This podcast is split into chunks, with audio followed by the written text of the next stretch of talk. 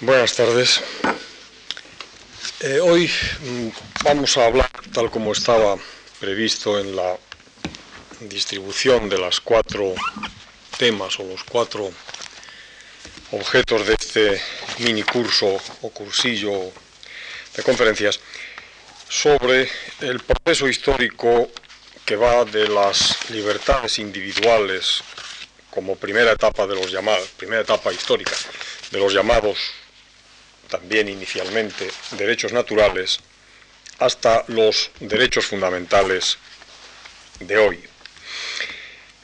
Hablar de una cosa y de otra encierra muchos problemas, algunos de ellos aparentemente solo terminológicos, pero si los términos se toman en serio, si las palabras se toman en serio, y pocas cosas hay más dignas de ser tomadas en serio que las palabras, eh, las cuestiones terminológicas encierran siempre problemas conceptuales, y de ellos es de los que yo quiero hablarles a ustedes en una exposición que será algo más breve, se lo anuncio ya un poco pidiendo excusas de la duración excesiva, algo más breve que la conferencia de antes de ayer. El esquema de lo que voy a hacerles a ustedes dentro de este tema general es el siguiente más o menos. Primero les hablaré un poco de cómo los principales teóricos del pactismo naturalista, me centraré solo en dos, Hobbes y Rousseau, quizá por ser los más importantes, quizá por ser mis preferidos, cómo ellos hablan de el paso del estado de naturaleza al pacto social o al Estado o a la sociedad política o a la sociedad civil o como se quiera llamar, qué derechos son, según ellos, los que el hombre aporta como características inseparables de su propia naturaleza y qué derechos por consiguiente tienen que ser defendidos por el Estado, porque para eso se crea el Estado. Veremos después cómo sobre esta teoría, sobre esta construcción filosófica, se manifiestan algunos estados concretos que nacen entonces, o bien que nacen partiendo de cero, en la medida que históricamente se pueda partir de cero alguna vez, o bien que se reestructuran revolucionariamente. Me fijaré en tres casos, Estados Unidos, Francia, España. Analizaré un poco las libertades de las que habla la Constitución de Cádiz, que como con genial intuición habrán comprendido ustedes, es mi preferida. Y después de un rápido excursus a uña de caballo sobre las otras constituciones españolas del siglo XIX, aterrizaremos en la actual para brevemente exponer en ella o exponer sobre ella el sistema de derechos fundamentales. Vayamos pues a Hobbes, que no tanto en el Leviatán, sino en el de Cibe, en el de Ciudadano, que escribe en 1646, construye un discurso sobre dos ejes muy explícitos y muy reiterativos. El miedo al miedo el amor a la paz. No son palabras mías, casi ninguna de las que ahora les voy a leer son mías, sino suyas. Comienza, por ejemplo, diciendo, como epígrafe de uno de sus párrafos, Societas civilis initium esse a mutuo metu. El mutuo miedo es el principio de la sociedad civil. En el estado de naturaleza, todo es en principio de todos. De modo que cada uno quiere apoderarse de cualquier cosa, de lo que él posee o de lo que poseen los demás, puesto que todos tienen derecho a todos. Y por eso, jus omnium omnia inutile esse, el derecho de todos a todas las cosas es inútil, porque tener todos derecho a todo significa tanto como que nadie tenga derecho en concreto a nada. Nada está seguro. Y nada está seguro porque es consustancial a los hombres lo que Hobbes llama su codicia natural. Todos apetecen lo que no tienen y como en principio todos tienen derecho a todo, se instaura una situación colectiva no ya de guerra, sino de guerra de todos contra todos. Por consecuencia, hay que salir de eso o resignarse a vivir así.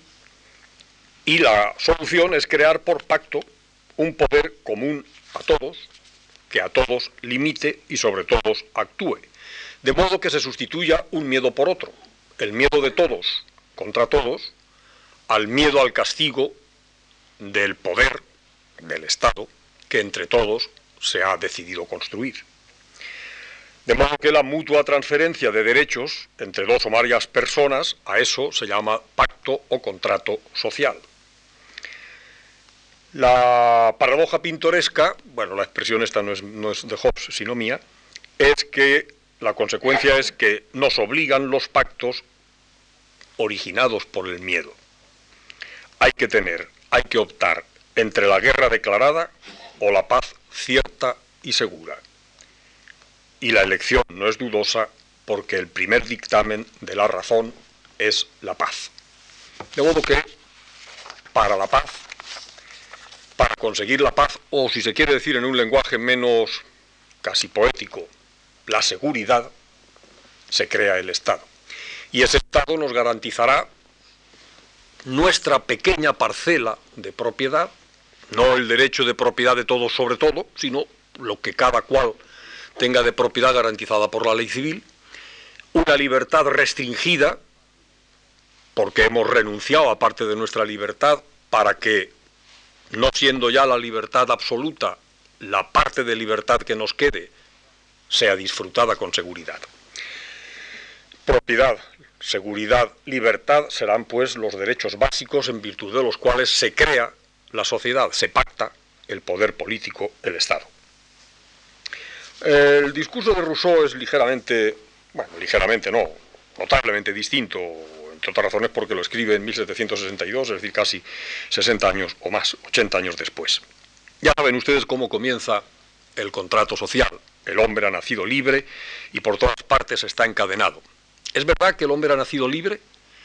Bueno, ha nacido libre, sí, eh, en cuanto que su facultad de ser libre nadie se la limita, ningún poder ajeno a él se lo, se lo limita, pero lo cierto es que, puesto que todos son libres, y en esto coincide con Hobbes, todos tienen derecho a todo, esa libertad se ve amenazada continuamente por los demás. Encontrar una forma de asociación que defienda y proteja con toda la fuerza común a la persona y los bienes de cada asociado, y por la cual, uniéndose cada uno a todos, no obedezcan, sin embargo, más que a sí mismo, y permanezcan libres como antes, es el fin del pacto social, es el fin la creación de un Estado, de una sociedad, en la cual se pierden cosas y se ganan otras. Lo que el hombre pierde por el contrato social es su libertad natural, que era ilimitada, y un derecho ilimitado también a todo lo que le tienta y está a su alcance. Lo que gana es la libertad civil y la propiedad de lo que legalmente posee. Y finalmente, en el capítulo 9 termina diciendo, el pacto fundamental, en lugar de destruir la igualdad natural, sustituye al contrario por una igualdad moral y legítima lo que la naturaleza había podido poner de desigualdad física entre los hombres. Porque pudiendo ser estos desiguales en fuerza y en inteligencia, resultan todos iguales por convención y en derecho. Es la igualdad ante la ley como solución a las desigualdades naturales. Es la restricción de la libertad para disfrutar de ella limitadamente, pero con certeza. Libertad, igualdad. Hobbes no insiste apenas en la igualdad, usó mucho, lo que en la sociedad política se busca. Vean ustedes ahora lo que comienza diciendo aquellos señores que vivían en las selvas, como decía eh, José María Orense en el texto que les citaba en la lección en la sesión anterior. En la Declaración de Independencia de los Estados Unidos, ustedes saben que la, la Declaración de Independencia es del 76, la Constitución es del 87. La Constitución de los Estados Unidos, como vamos a ver ahora, eh, no tiene una declaración de derechos originariamente, pero hay que leerla en contacto y en derivación de la Declaración de Independencia, cual se comienza diciendo lo siguiente, mantenemos, nosotros, los representantes de los Estados de América reunidos en Congreso General, mantenemos como verdades evidentes que todos los hombres nacen iguales que su creador les atribuye determinados derechos inalienables, entre los que se cuentan la vida, la libertad y la búsqueda de la felicidad. Que para defender estos derechos los hombres establecen sus gobiernos. Ojo con esta frase. Que para defender estos derechos los hombres establecen sus gobiernos. Es esa la finalidad del establecimiento de los gobiernos. No el poder por el poder, ni el poder como titular de quien lo goza, sino que el gobierno se establece para la defensa de los derechos de los asociados, de los sujetos de la sociedad civil. Derivando sus justos poderes, los del gobierno, del consentimiento de los gobernados, que cuando cualquier forma de gobierno tienda a destruir estos fines, el pueblo tiene derecho a alterarla o abolirla y a establecer un nuevo gobierno basado en dichos principios y organizar sus poderes de la forma que le parezca más adecuada para lograr su seguridad y su felicidad. Pero cuando tras una larga serie de abusos y usurpaciones que persiguen invariablemente el mismo fin, demuestra la voluntad del soberano de someter al pueblo a un despotismo absoluto, es su derecho, el del pueblo, es su obligación derrocar tal gobierno, y aquí viene ya un alegato contra el rey de Gran Bretaña, de quien eran las colonias, que ahora se separan y crean un Estado nuevo para la defensa de esos derechos, de esos justamente que, como ven ustedes, no difieren mucho de los sugeridos en su día, en sus días respectivos, por Hobbes o por Rousseau. Unos años después se crea la Constitución. En la Constitución, como digo, es una Constitución fundamentalmente organizativa, distribuidora de poderes entre los distintos órganos del Estado. No hay apenas, no hay una declaración de derechos formal, ni apenas derechos explícitamente recogidos en la Constitución, sí, por supuesto, en las enmiendas, sobre todo en las 11 primeras enmiendas, que, si no me equivoco, se aprueban en 1791, muy pocos años después, y en otras enmiendas posteriores, puesto que, como saben ustedes, la técnica que se ha seguido en los Estados Unidos de América es mantener intacta tanto la Declaración de Independencia, que, claro, ya cumplió jurídica y políticamente su fin, pero que ahí está, como la Constitución propiamente dicha, a la cual se, se le dice, se dice que se, se, le añaden enmiendas, en realidad más que enmiendas en el sentido estricto son adenda, son cosas que se añaden, que se incorporan, no reformas estrictas de donde dice tal cosa, decir tal otra, sino incorporaciones. Eh, ¿Qué pasa en Francia? En Francia pasa lo que también todos ustedes saben, puesto que yo aquí les estoy diciendo estos días cosas que, que son muy sabidas se produce la Declaración de Derechos del Hombre y el Ciudadano. Bueno, pero cuidado, ¿por qué hablar del hombre y del ciudadano? ¿O son tontos estos señores y llaman a la misma cosa con dos palabras distintas? ¿O es que las dos palabras no quieren decir lo mismo? Y una cosa es el hombre y otra cosa es el ciudadano. Luego veremos. En la Declaración de Derechos del Hombre y del Ciudadano, 26 de agosto de 1789, se comienza por decir en el famoso preámbulo, es un párrafo un poco largo, pero que vale la pena releer algunas veces, y yo la voy a releer, lo voy a releer ante ustedes ahora. Los representantes del pueblo francés constituidos en la Asamblea Nacional, considerando que la ignorancia, el olvido o el desprecio de los derechos del hombre, noten la expresión, derechos del hombre, son las únicas causas de las desgracias públicas y de la corrupción de los gobiernos, han resuelto, los representantes, exponer en una declaración solemne los derechos naturales, bueno, es lo mismo derechos del hombre que derechos naturales, ¿por qué estas, estas oscilaciones de terminología? Ah, mm, los derechos naturales inalienables y sagrados del hombre, naturales, inalienables y sagrados del hombre, con el fin de, o a fin de que, esta declaración, que debe estar constantemente presente en todos los miembros del cuerpo social, les recuerde sin cesar sus derechos y sus deberes, con el fin de que, o a fin de que, los actos del Poder Legislativo y los del Poder Ejecutivo, que puedan ser, que podrán ser, por consiguiente, en cada momento comparados con el objetivo de toda la institución política, sean, por lo mismo, respetados con el fin de que las reclamaciones de los ciudadanos, fundadas de ahora en adelante sobre principios simples e incontestables, se fijan siempre a la conservación de la Constitución y a la felicidad de todos.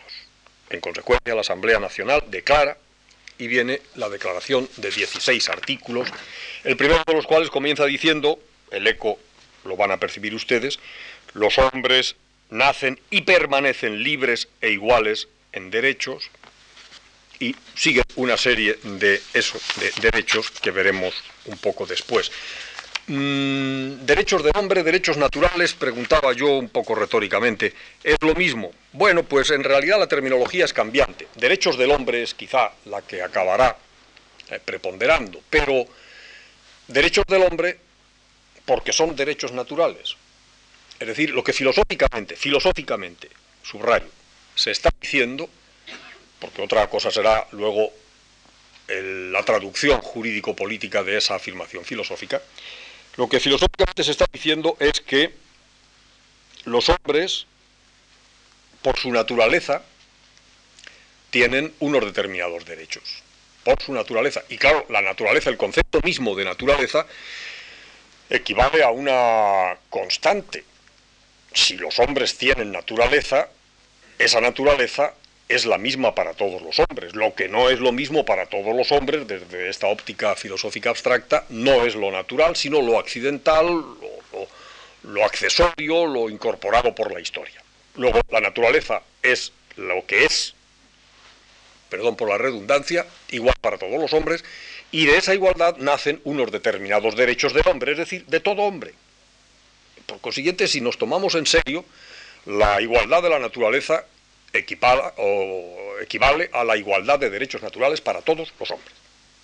Esto es una barbaridad, a la altura de 1789, o una ficción o un desideratum, elijan ustedes. O sencillamente es una afirmación filosófica, pero que jurídicamente no, no significa nada. Porque inmediatamente vamos a ver en las constituciones que no es cierto que todos los hombres tengan los mismos derechos. Todos los hombres significaría que todos los hombres de Sudáfrica, o de Norte África, o de la Patagonia, o de el Brasil, y los nacidos en París y los nacidos en Madrid tuvieran los mismos derechos. Eso no hay ninguna constitución del siglo XIX que lo diga. Lo ha dicho en 1948 la Declaración Universal de Derechos del Hombre. Pero, ¿qué virtualidad jurídica, qué fuerza de obligar jurídica tiene la Declaración de la ONU? Ninguna, salvo la que le quieran otorgar cada Estado en sus respectivos ámbitos de poder. Digo esto con una cierta expresión voluntariamente escandalosa o escandalizante para marcar enseguida ante ustedes algo que también es obvio. Cuando se habla de derechos del hombre o de derechos naturales, se están haciendo afirmaciones éticas muy respetables, pero que sería más correcto enunciar de la siguiente manera todos los hombres deberían tener los mismos derechos. A todos los hombres en cualquier parte del mundo se les deberían reconocer las mismas libertades o las mismas necesidades o las mismas libertades públicas o privadas. De manera que hablar de derechos del hombre, de derechos naturales, es hablar en lenguaje filosófico. Lo que sucede es que las declaraciones de finales del siglo XIX y algunas de XVIII eh, y de algunas del principio del XIX apenas eh, paran mientes en esta, por lo demás, obvia afirmación y enuncian los derechos como si realmente fueran derechos. Pero naturalmente lo que se percibe enseguida es que esas exigencias éticas, llamadas derechos naturales, no son exigibles ante los poderes públicos, no pasa nada si no se cumplen y por consiguiente aunque la Declaración de Derechos los enuncie, los declare, los proclame, no los garantiza. Y mucho menos se los garantiza a todos. La propiedad, los derechos de participación política serán... Cuidado, hemos hablado del hombre y del ciudadano. Aquí está la razón. La primera distinción que harán todos los teóricos que hablan de derechos y libertades en el siglo XIX es la diferencia entre derechos del hombre y derechos del ciudadano. El hombre es el sujeto bípedo y pretendidamente racional que todos conocemos, pero no todo sujeto bípedo y pretendidamente racional dentro de un determinado estado tiene la categoría de ciudadano. Para ser ciudadano, esto es, para tener derechos políticos, se exigirán una serie de requisitos, una serie de circunstancias que diferencien eo ipso a unos hombres de otros. Por ejemplo, se vendrá a decir que solo quienes tengan determinados niveles de propiedad podrán tener acceso a determinados derechos políticos. Esos serán derechos del ciudadano. Pero se dirá, los hombres en cuanto tales hombres deben tener todos los mismos derechos, en cuanto ciudadanos no. ¿Por qué? Pues entre otras razones, porque claro, los derechos del ciudadano son derechos de gobierno, son derechos de participación política, gobernar, mandar es una cosa muy complicada y solo se dirá una de estas dos cosas, o quienes tienen un determinado nivel de educación son aptos para algo tan difícil como el gobierno, o, ojo, quienes tienen determinados niveles de intereses y de propiedades defenderán inteligentemente esos derechos y esas propiedades que a ellos más que a nadie les afectan. El patán, el pobre obrero que solo tiene la fuerza de su trabajo, el ignorante, el analfabeto, ¿cómo nos van a gobernar? Ah, bien, que tengan ciertos derechos en cuanto hombres, bien, que no se les pueda torturar, de acuerdo, ni a ellos ni a los ciudadanos, que en principio tengan el derecho de propiedad, esto es, la posibilidad de llegar a ser propietarios, aunque a lo largo de su vida esa posibilidad quizá en muchos casos no se realice, bien, pero de eso a que tengan derechos políticos hay mucho trecho. De manera que surge así poco a poco unas sutiles en apariencia, pero nada sutiles, sino cargadas de significado, diferencias entre unos derechos naturales y otros, entre un sujeto abstracto, que es el hombre, y otro sujeto abstracto, que es el ciudadano, imágenes que en modo alguno concuerdan, imágenes que en modo alguno son idénticas. Vamos a ver esta expresión, no tanto en la, Declaración de Derechos eh, francesa, porque no me da tiempo, de la Declaración de, de 1789, solo les querría leer un par de, frases, porque claro, son tan expresivas. Por ejemplo, cuando en el artículo sexto se dice que la ley es la expresión de la voluntad general, evidentemente esto está tomado literalmente de Rousseau. O por ejemplo, cuando en el artículo tercero se dice el principio de toda soberanía reside esencialmente en la nación. Recuerden ustedes, esto se dirá después copiándolo a la letra en el artículo tercero de la Constitución de Cádiz. O cuando en el artículo 16 se dice lo siguiente, artículo fundamental. Toda sociedad, en la cual la garantía de los derechos no esté asegurada, ni la separación de poderes determinada, no tiene constitución. O dicho en positivo, solo aquellas sociedades que tengan división de poderes y derechos, derechos, ¿qué derechos? Pues aquí se comen lo de derechos del hombre o de derechos naturales. Derechos garantizados no tiene una verdadera constitución. Luego, para que haya constitución se nos está queriendo decir que hacen falta esos dos requisitos. Unos derechos que limiten el poder del Estado y que significan, por consiguiente, garantías, por lo menos garantías de libertad y de intimidad de los individuos, y una estructuración diversificada de los órganos del poder, de tal manera que siendo el Estado uno, los órganos que ejercen el poder del Estado depositado en ese aparato de poder por la nación en uso de su soberanía tienen que ser varios, por la famosa ya conocidas frases de Montesquieu, de la balanza de los poderes, de, el equilibrio entre poderes. No exactamente de división, pero sí de reparto o de diferenciación. Noten ustedes que en, se habla, comúnmente se habla mucho de división de poderes, pero esta es una expresión que no aparece claramente ni en Locke, ni en Montesquieu, ni aquí, donde se habla de separación, que no es exactamente lo mismo. Bien, ¿qué pasa en Cádiz? En la Constitución del 12 nos encontramos con que, para empezar, no hay declaración de derechos.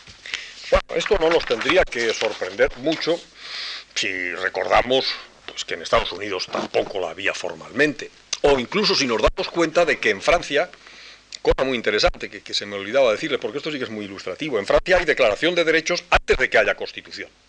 O dicho de otra manera, lo que habitualmente se va a llamar diferenciación entre la parte dogmática y la parte orgánica de las constituciones, parte dogmática aquella que enuncia derechos, parte orgánica aquella que estructura los poderes del Estado, en Francia está dividida en dos textos. La declaración es lo primero que se hace, y es lógico, puesto que hemos dicho que el Estado se inventa o aquí se reestructura revolucionariamente para la defensa de los derechos, lo primero, en agosto del 89, es el nacimiento de la declaración, y solo dos años después, en septiembre del 91, aparece la Constitución en el sentido de organización de los poderes. Y después, a lo largo de la historia constitucional de Francia, han ido cambiando las constituciones, pero no la Declaración de Derechos.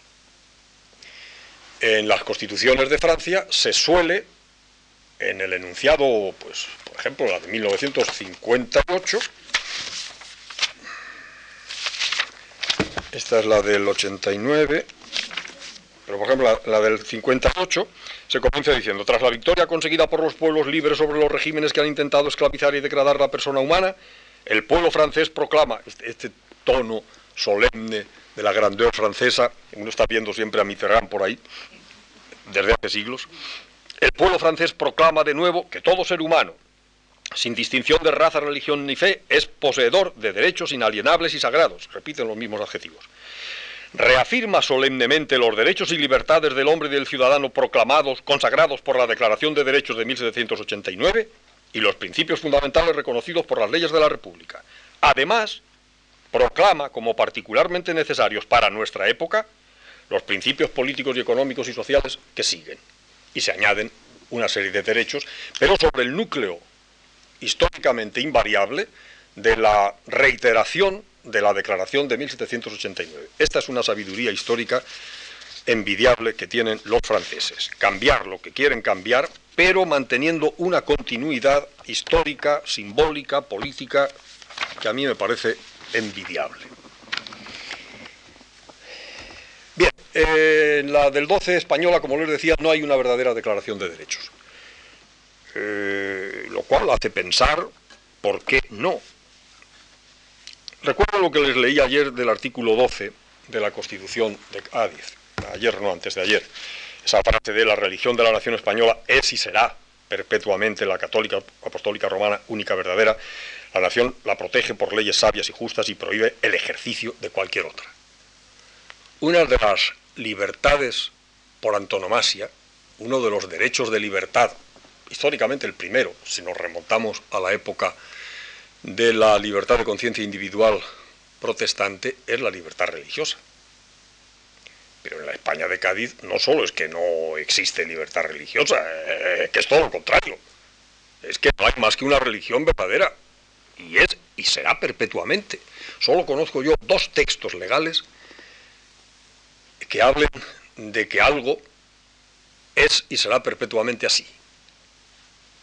Coincidencias graciosas de la historia las leyes fundamentales de don Francisco Franco y el artículo 12 de la Constitución de Cádiz. Fin, ¿qué le vamos a hacer?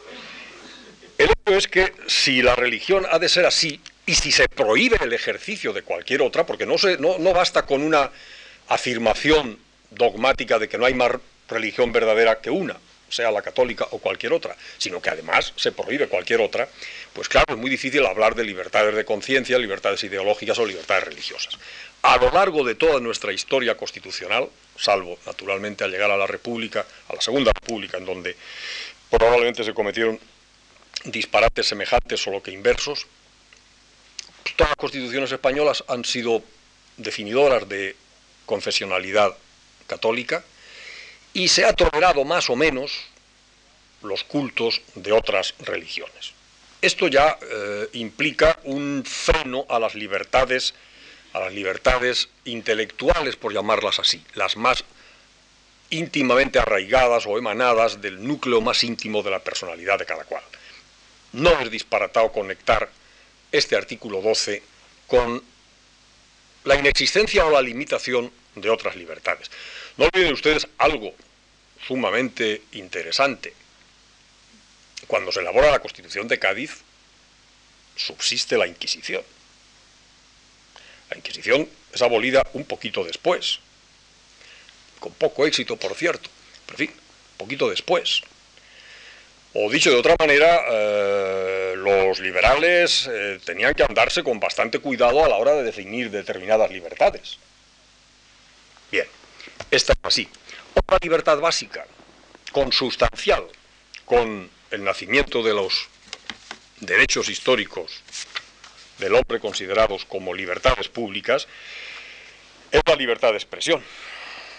Sobre la libertad de expresión Hoy inevitablemente tengo que decir alguna cosa que ustedes me van a permitir con su amabilidad que diga, pero de momento voy a decir lo que tenía escrito aquí. Uno de los primeros decretos de las Cortes de Cádiz, el noveno, el de 10 de noviembre de 1810, dice lo siguiente, por tanto, dos años antes, año y medio, antes de la Constitución. Atendiendo a las Cortes Generales y Extraordinarias, a que la facultad individual de los ciudadanos de publicar sus pensamientos e ideas políticas es no solo un freno de la arbitrariedad de los que gobiernan, sino también un medio de ilustrar a la nación en general, y el único camino para llevar el conocimiento de la verdadera opinión pública, han venido en decretar, esto me parece un canto precioso de la libertad de expresión.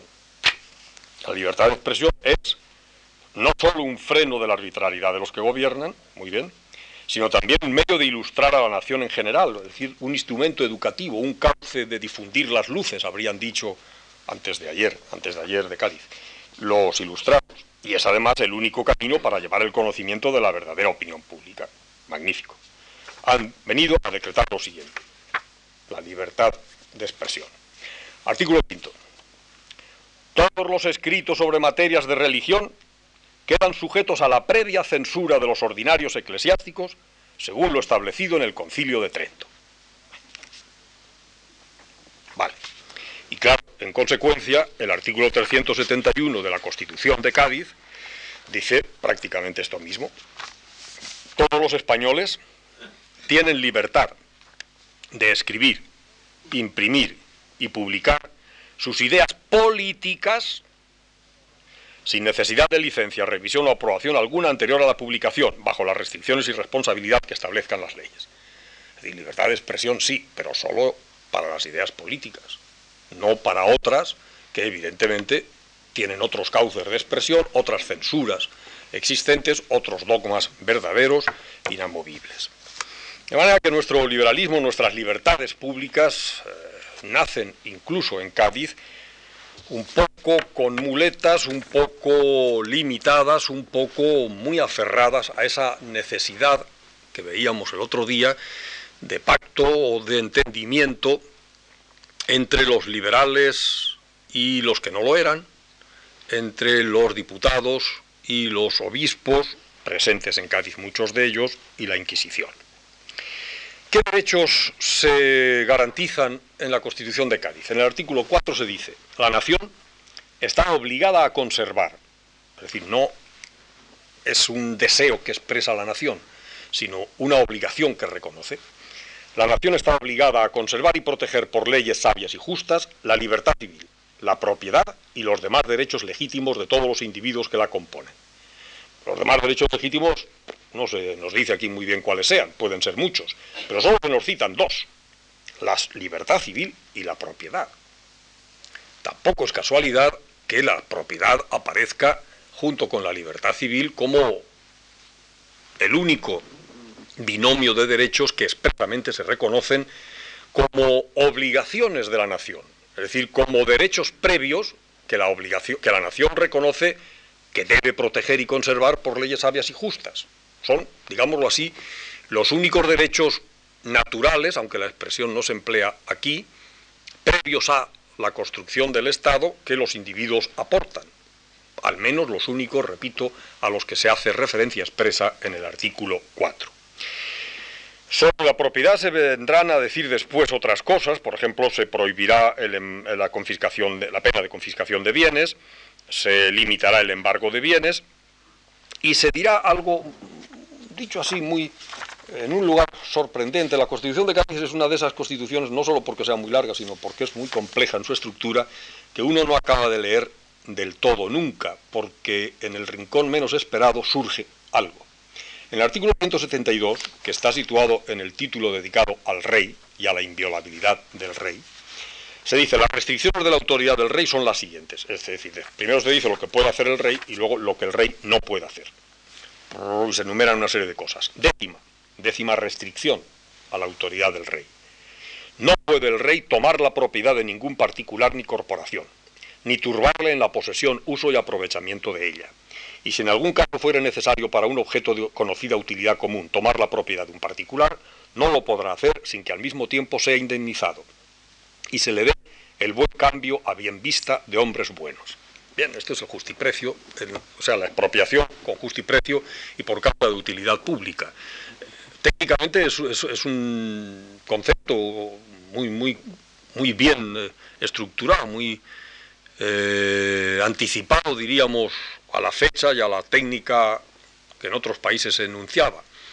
De manera que para defender la propiedad y la restricción y las contraprestaciones a la expropiación, el texto de Cádiz es muy correcto, sin ningún tipo de ironía. Para defender las libertades de expresión o la libertad religiosa, ya mucho menos. Hay otras libertades que más que tales libertades, diríamos, sí, libertades negativas o garantías o contenidos de la seguridad. Se puede enunciar de muchas maneras. Una persona que está en esta aula, Clara Álvarez, ha hecho un estudio muy bonito sobre la seguridad tal como se enumera. Luego citaré a otras que también están en esta sala y voy a quedar bien con todos.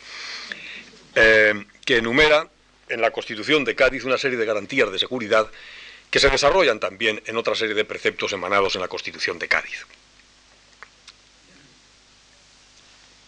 Hay también otra serie de garantías que se protegen no, no solo eh, frente a los titulares del Poder Ejecutivo, el rey, la policía, que son las estrictas medidas de seguridad expresamente mencionadas en la Constitución, sino curiosamente, curiosamente, curiosamente, una serie de protecciones, de, iba a decir medidas de seguridad, pero es que en el derecho actual las medidas de seguridad son otra cosa. Decir, una serie de derechos y de garantías y de libertades negativas que se eh, exponen en la Constitución frente a otro poder. Probablemente el poder que más temían los liberales de 1812 frente a los jueces. Son las garantías de no poder ser torturado, son las garantías de no poder estar detenido en prisión gubernativa o judicial indefinidamente, el famoso habeas corpus, son las mm, garantías de la duración y de la estructura de los juicios penales, de manera que mm, a la altura por lo menos de 1812, uno no, no hace transposiciones a otras fechas y a otros tiempos, a la altura de 1812 eh, el Poder Judicial era tan temible como cualquier otro. Al menos aquí y en 1812. Yo ya no sé si en otros tiempos y en otros lugares o en los mismos lugares y en otros tiempos o no sé qué suceda lo mismo, pero los liberales tenían muy claro que todo poder, todo poder, todo poder tiende al abuso. Todos.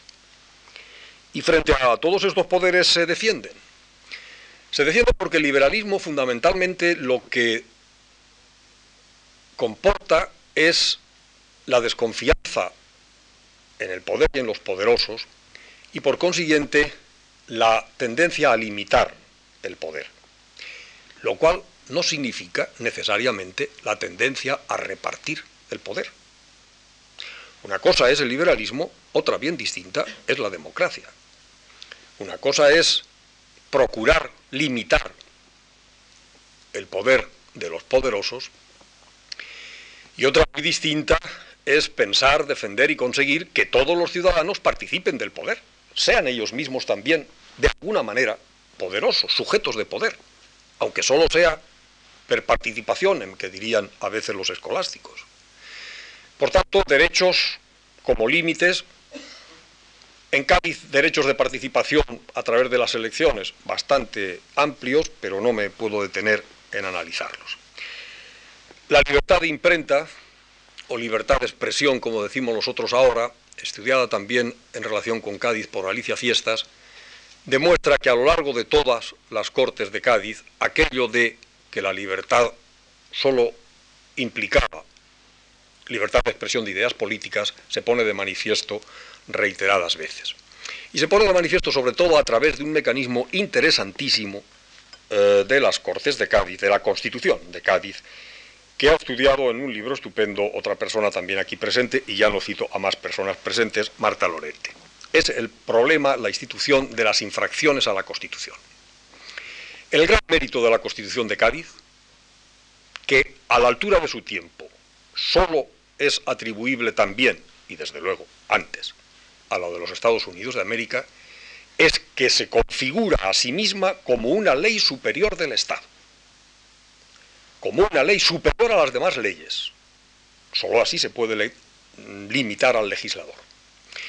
Si se considera que es una ley o una norma de normas, o una norma suprema, o una ley fundamental, que todo esto es lo que a la altura de 1812 significa la palabra para ellos, constitución, hay que arbitrar algún mecanismo para que los que no cumplan la ley, los que no cumplan la constitución, los infractores de la constitución, incurran en responsabilidad. Porque ¿qué ley es esa que no obliga? Si no obliga, no es ley.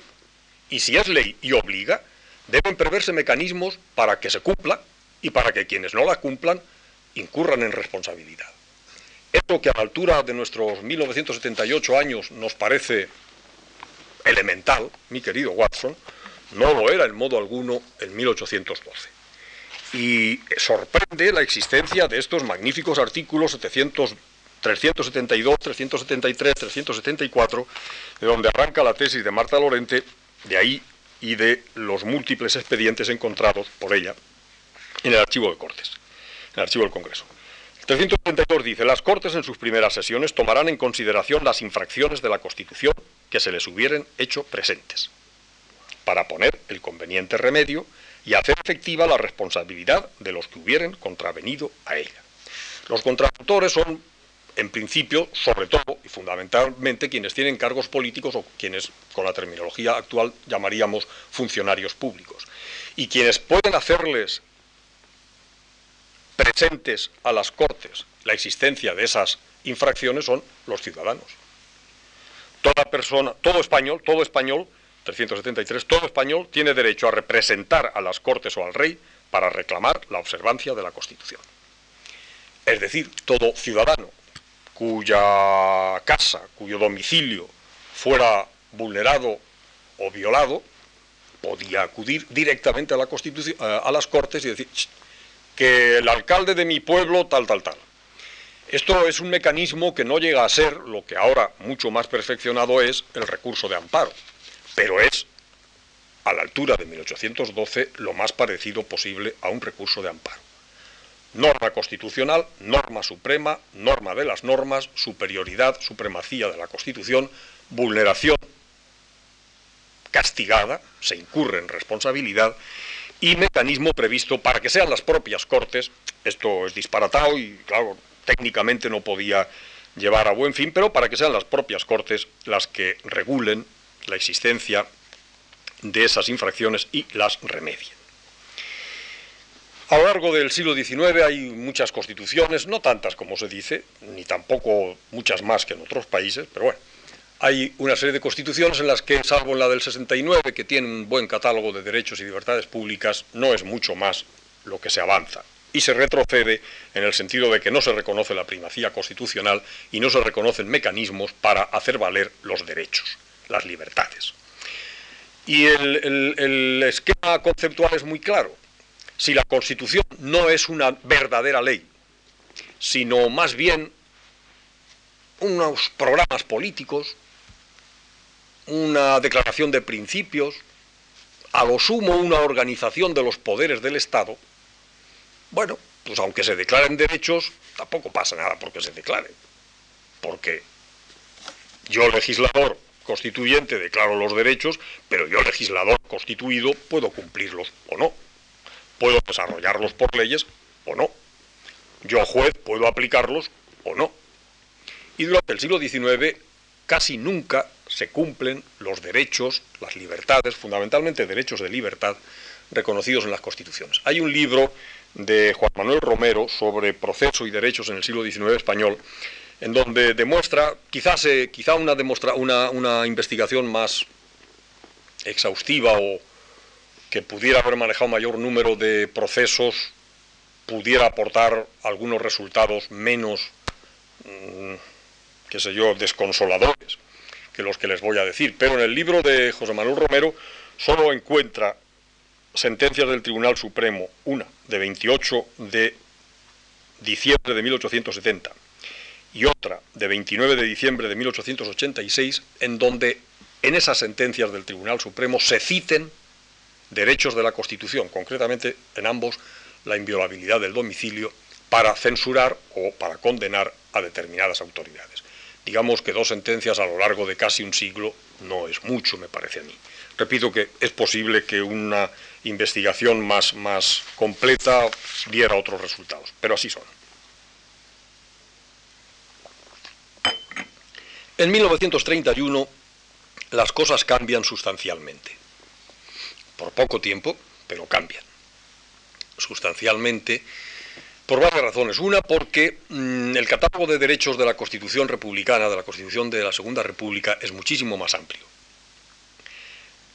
No solo en número, sino en la estructura de los derechos. Hasta ahora hemos estado hablando, salvo la propiedad, de derechos naturales, que eran derechos de libertad. Técnicamente se llaman derechos de libertad aquellos en los cuales el ciudadano titular de ellos lo que obtiene es la garantía de poder hacer algo o de que el poder político no podrá hacer algo que a él le, perjudique.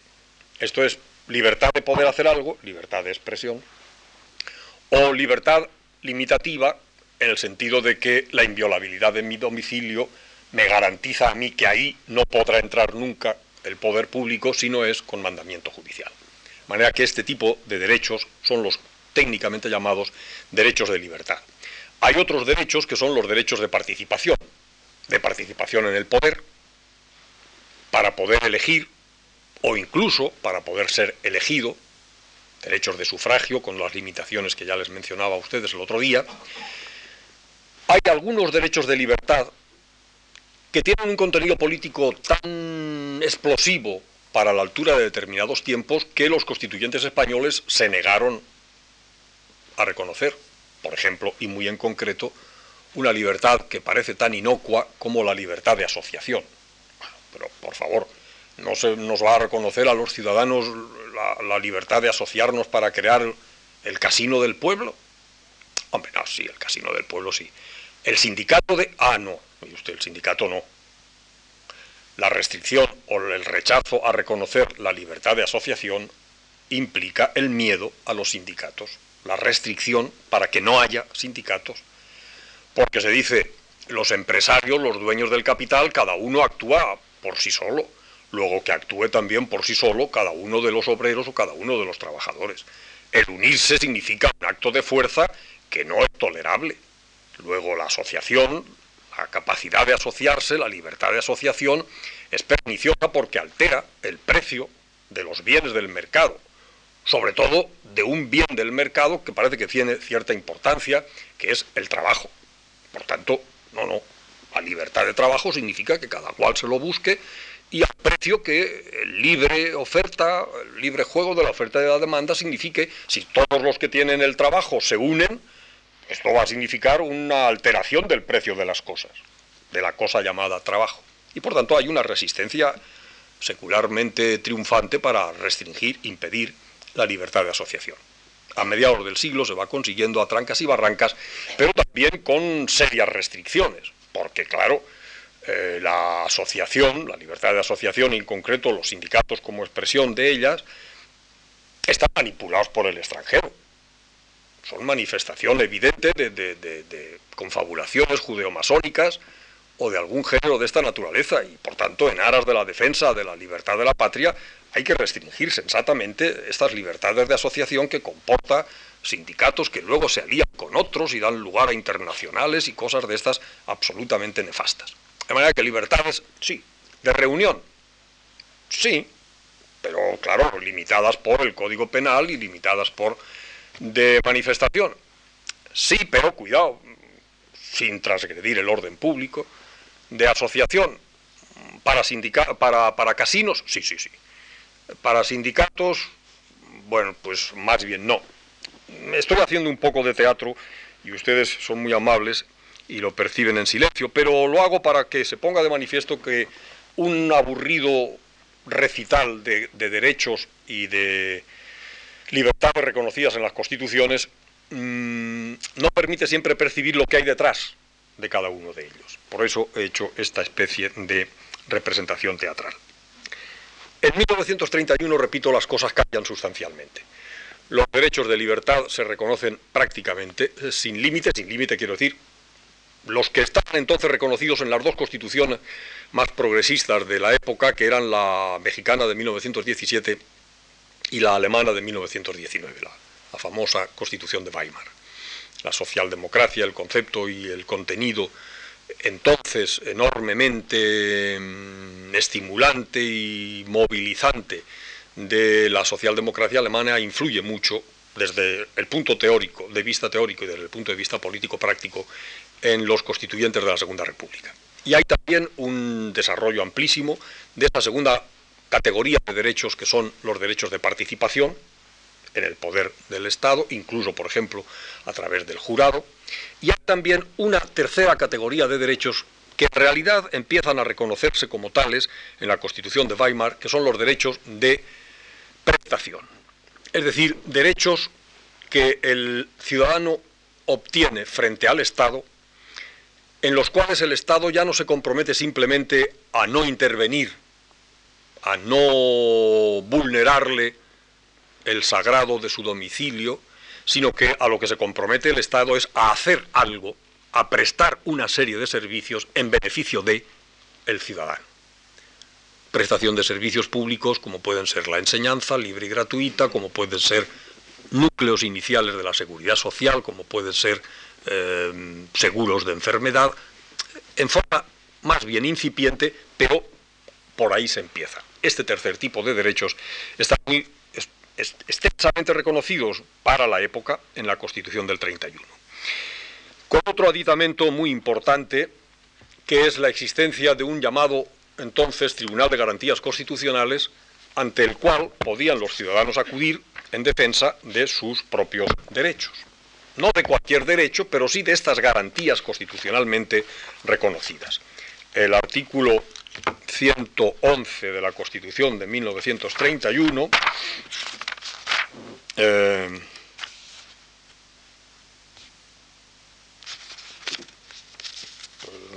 a ver cuál es. Ah, no, el 121, perdón. El 121 Mm, en el 121 se establece con jurisdicción en todo el territorio de la República un Tribunal de Garantías Constitucionales que tendrá competencia para conocer de A. El recurso de inconstitucionalidad de las leyes. B. El recurso de amparo de garantías individuales cuando hubiere sido ineficaz la reclamación ante otras autoridades.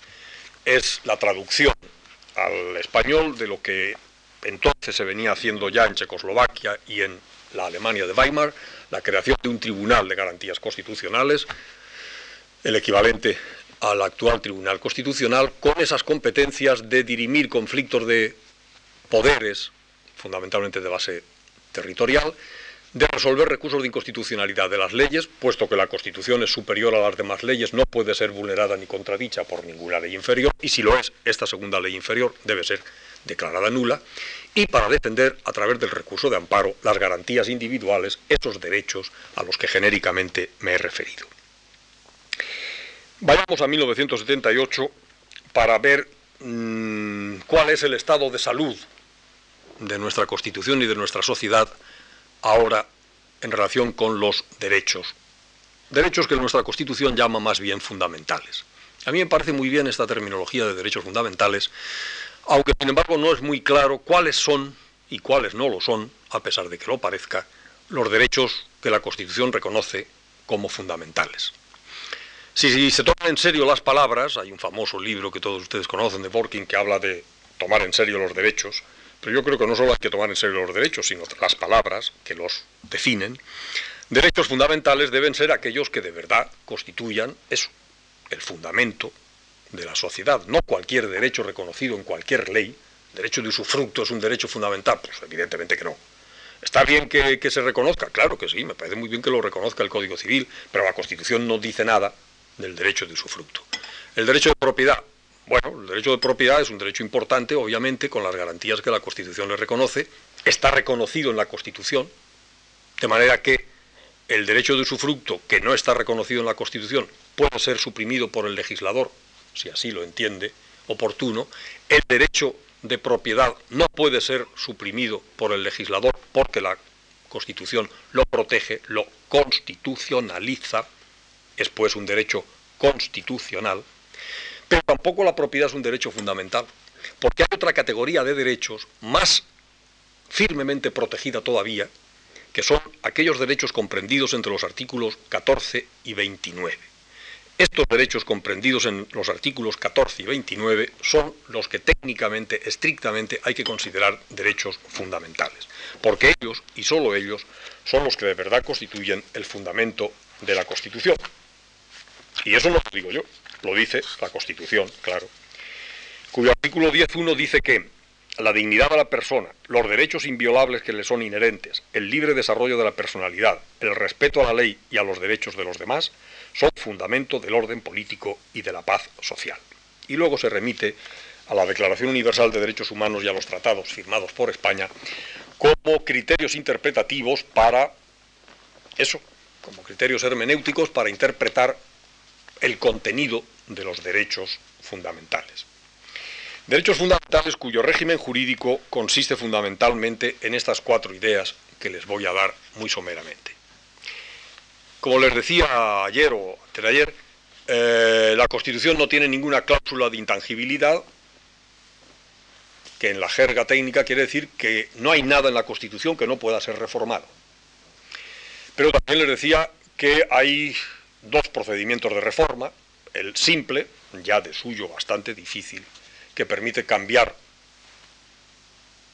casi toda la Constitución, quiero decir, casi cualquier precepto de la Constitución, y el procedimiento de reforma reforzada del artículo 168, que establece un género de dificultades muy elevada, muy elevado, para modificar el título preliminar, el título de la corona y la sección dedicada a los derechos fundamentales.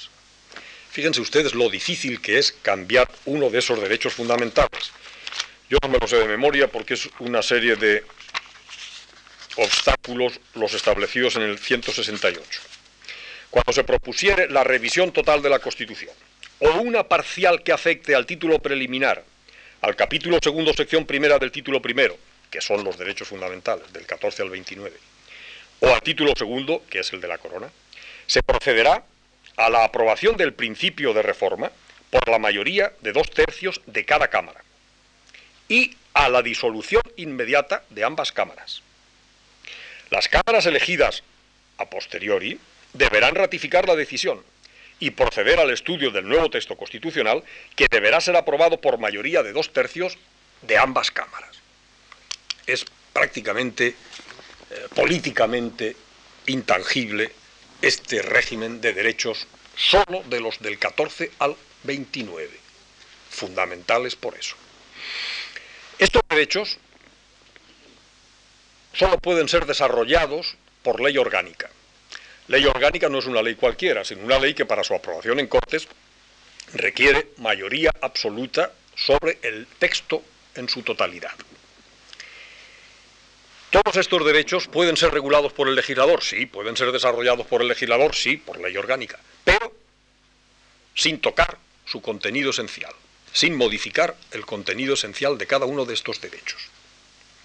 Y todos estos derechos pueden ser defendidos directamente ante los tribunales, no son puras elucubraciones o declaraciones retóricas ético-filosóficas, son exigibles ante los tribunales y si los tribunales no satisfacen la vulneración de cualquiera de esos derechos, se puede acudir después, de manera subsidiaria, ante el Tribunal Constitucional por vía de llamado recurso de amparo para la defensa de estos derechos, no de cualesquiera otros, no de la propiedad, no del usufructo, no de cualquier otro, solo de estos derechos del 14 al 29. Núcleo pues privilegiado de derechos que afectan a todos, a todos los españoles por lo menos, porque aquí viene de nuevo la hipocresía, paradoja, como los quieran ustedes llamar.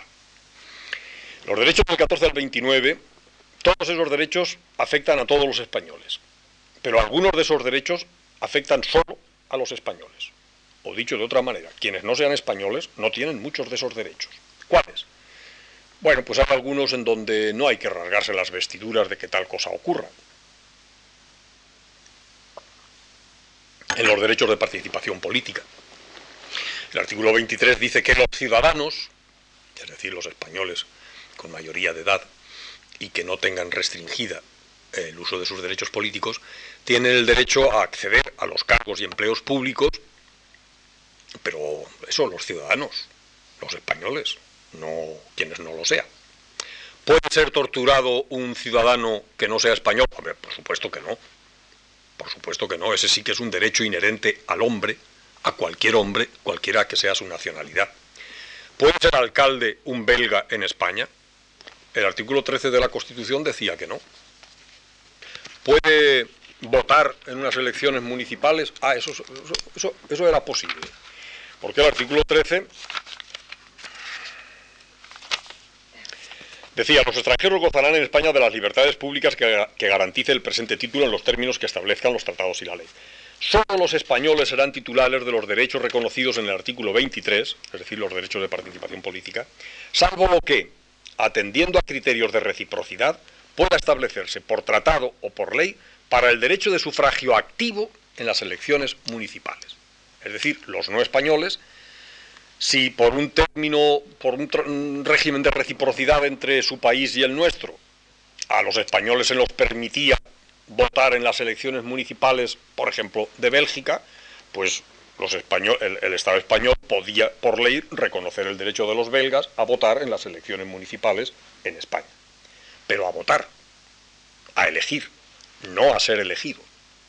Solo se admitía el derecho de sufragio activo en las elecciones municipales. Esto ha tenido que ser reformado en virtud de el Tratado de Maastricht, en donde se comprometen todos los estados firmantes a permitir la intervención, el derecho de sufragio activo y pasivo de todos los ciudadanos de todos los países que firmantes del Tratado de la Unión Europea, y por consiguiente, como en España eso no lo permitía el artículo 13 de la Constitución, el gobierno, actuando con impecable respeto a la Constitución, consultó al Tribunal Constitucional y el Tribunal Constitucional le dijo que no tenía más remedio que o no firmar el Tratado de Maastricht o si lo firmaba modificar la Constitución. Y así se hizo en virtud de aquella sentencia que fue justamente la última que yo firmé como presidente del Tribunal Constitucional. Muchas gracias. Buenas tardes.